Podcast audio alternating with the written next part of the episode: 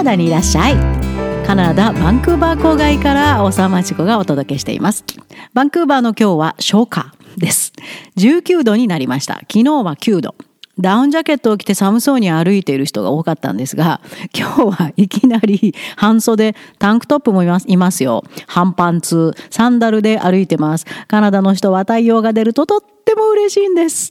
もうすぐに肌むき出しになります。ちょっとお肉が多いですけどね。さあ今日は留学失敗組と仕事のできない高学歴社員との共通点。うん、同じだったんです。日本の就職事情も大きく様変わりして従来の学歴社会のお利口さんは通用しなくなったようです。いわゆるママの自慢の息子。うちの子有名大学学歴があるんですの。くんは仕事のできない高学歴社員かも。日経ビズゲートというサイトに仕事のできない高学歴社員はなぜ生まれるかの記事がありました。同志社大学政策学部教授の太田はさんの記事です。読んでいくうちに、あれ？こんなタイプ高校留学失敗組でいっぱい見たぞと。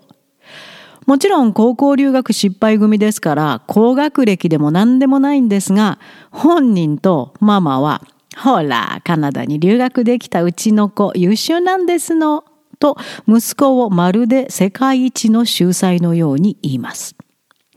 本人も多分小さな頃からそう言われて育ったのか、能力もありもしないのに自分はできる人間と思い込んでます。先ほどから息子、息子ってなぜか男の子に特定して喋ってますが、私の、えー、1994年以来高校留学生をカナダで見てきた経験から、このタイプ圧倒的に男の子が多いんです。なぜでしょうね。さあ、この記事の語る勘違いしている高学歴社員のタイプをそのまま高校留学で先取りしてしまった高学歴ではないけど使い物にならない留学生に当てはめてみました。もうね気になってしょうがなかったんですよ。なんだろうこのタイプは多いなぁと。なんか謎が解けた気分ですっきりしてるんです今。この記事によると最近こんな若手社員が増えてきたそうです。失敗を認めようとせず何でも周りのせいにする。いつも自分の評価が低すぎると不満を口にする。OK? 自分にはもっと高度な仕事を任せられるべきだと思っている。方法。つまり自己評価と周囲の評価に大きな差があり、それが旗迷惑な態度や行動につながっているそうです。太田教授はこう分析しています。多くはいわゆる一流大学を卒業したり MBA の資格を持ったりしている。そのため自分は優秀だと信じ込んでいる。彼らにとって学歴イコール能力。偏差値イコール頭の良さなのだ。したがって、いくら間違いを周りから指摘されても、仕事ができなくても自分に問題があることすら認めようともしない。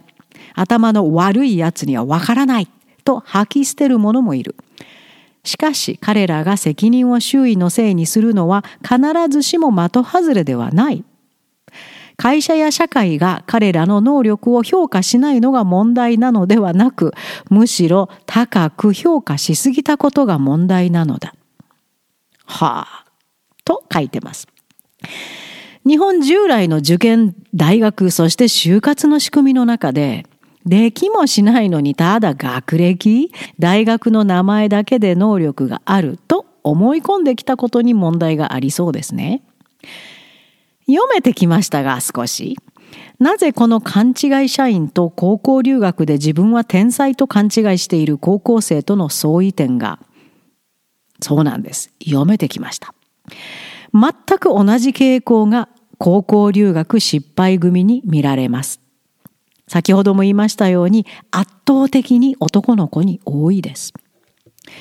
このタイプの高校留学組の生徒に多いのは小さな頃からいわゆるインターナショナルスクールなるものに通っているケース。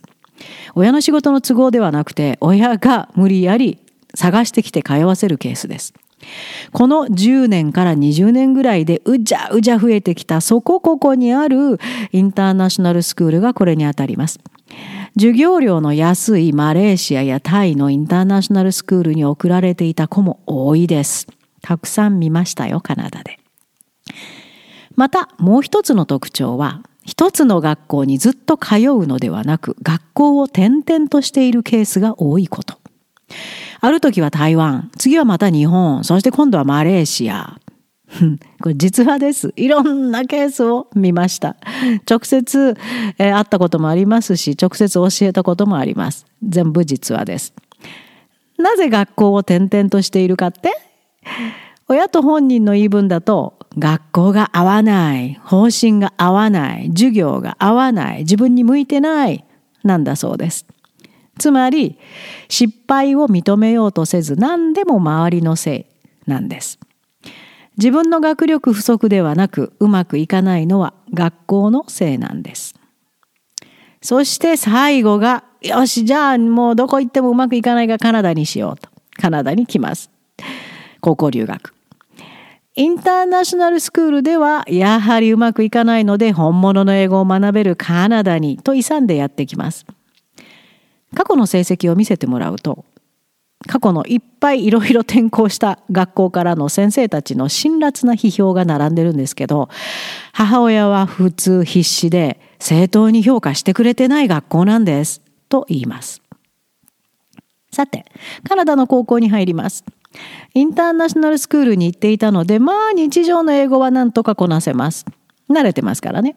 ただマナーがなってないし、行動が自己中心的で子供っぽすぎてカナダの同年代の高校生たちはなんじゃこれと、はあ、周りで見てて痛々しいんです。気がついていないのは本人だけという悲惨な状況が起こってきます。それでも友達ができないのは選んだ学校が悪かったと本人も親も思い込みます。勧めた私たちが逆恨みされることもありました。履修コースについても自分はできるという思い込みからもっと高いレベルのクラスに入れてほしいと文句を言います。カナダの大学進学希望生徒が学ぶ例えばアルバータ州の English の dash one に入れてくれと。カナダの優秀な生徒が集まってますからね、羨ましいんでしょ？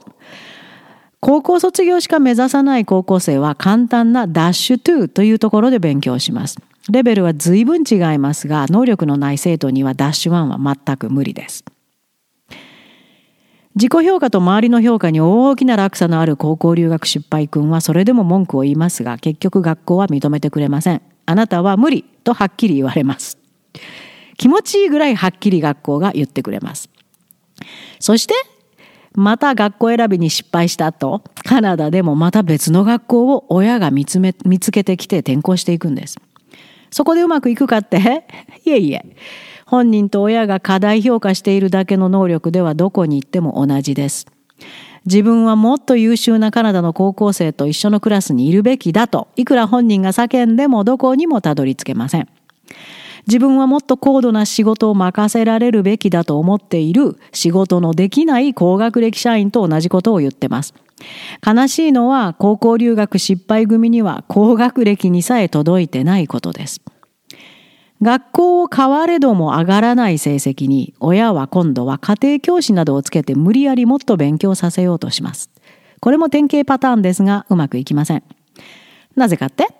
本人は特別な勉強が必要などの意識はさっぱりないからです。だって自分は天才と思ってますから。学校が忙しい、宿題が多い、今やっている学校のコースがいかに難しいか、時間を取られるかを堂々と親に語って、親もそれを信じ込み引き下がります。ことは悪化するのみです。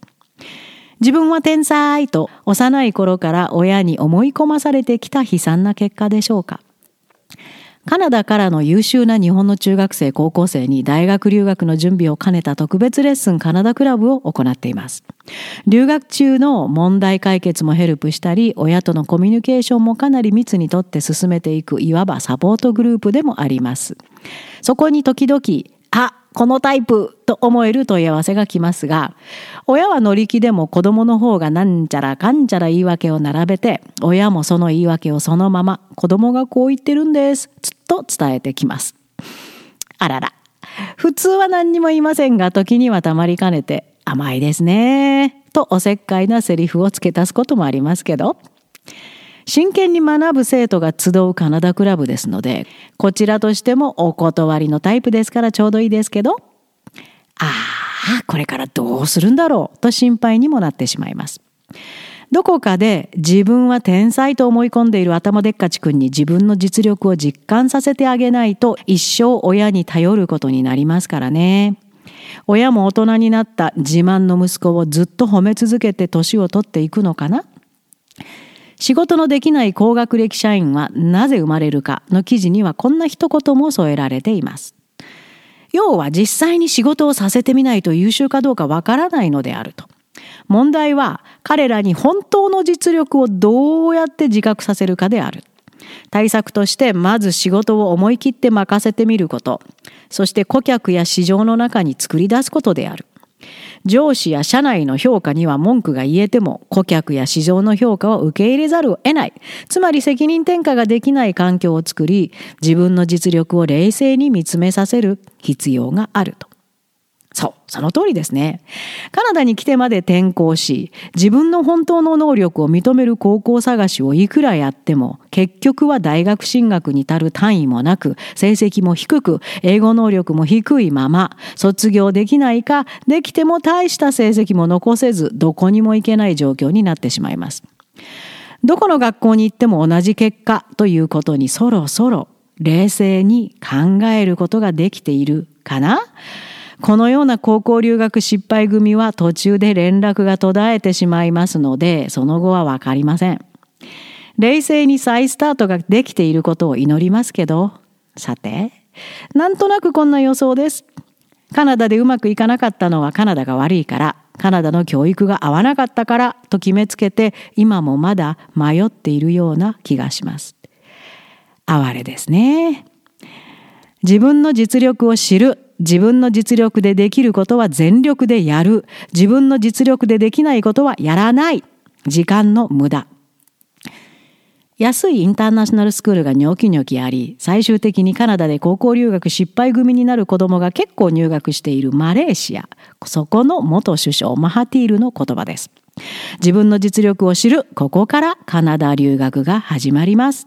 よーく冷静に自分の実力を認識できたらカナダにいらっしゃい。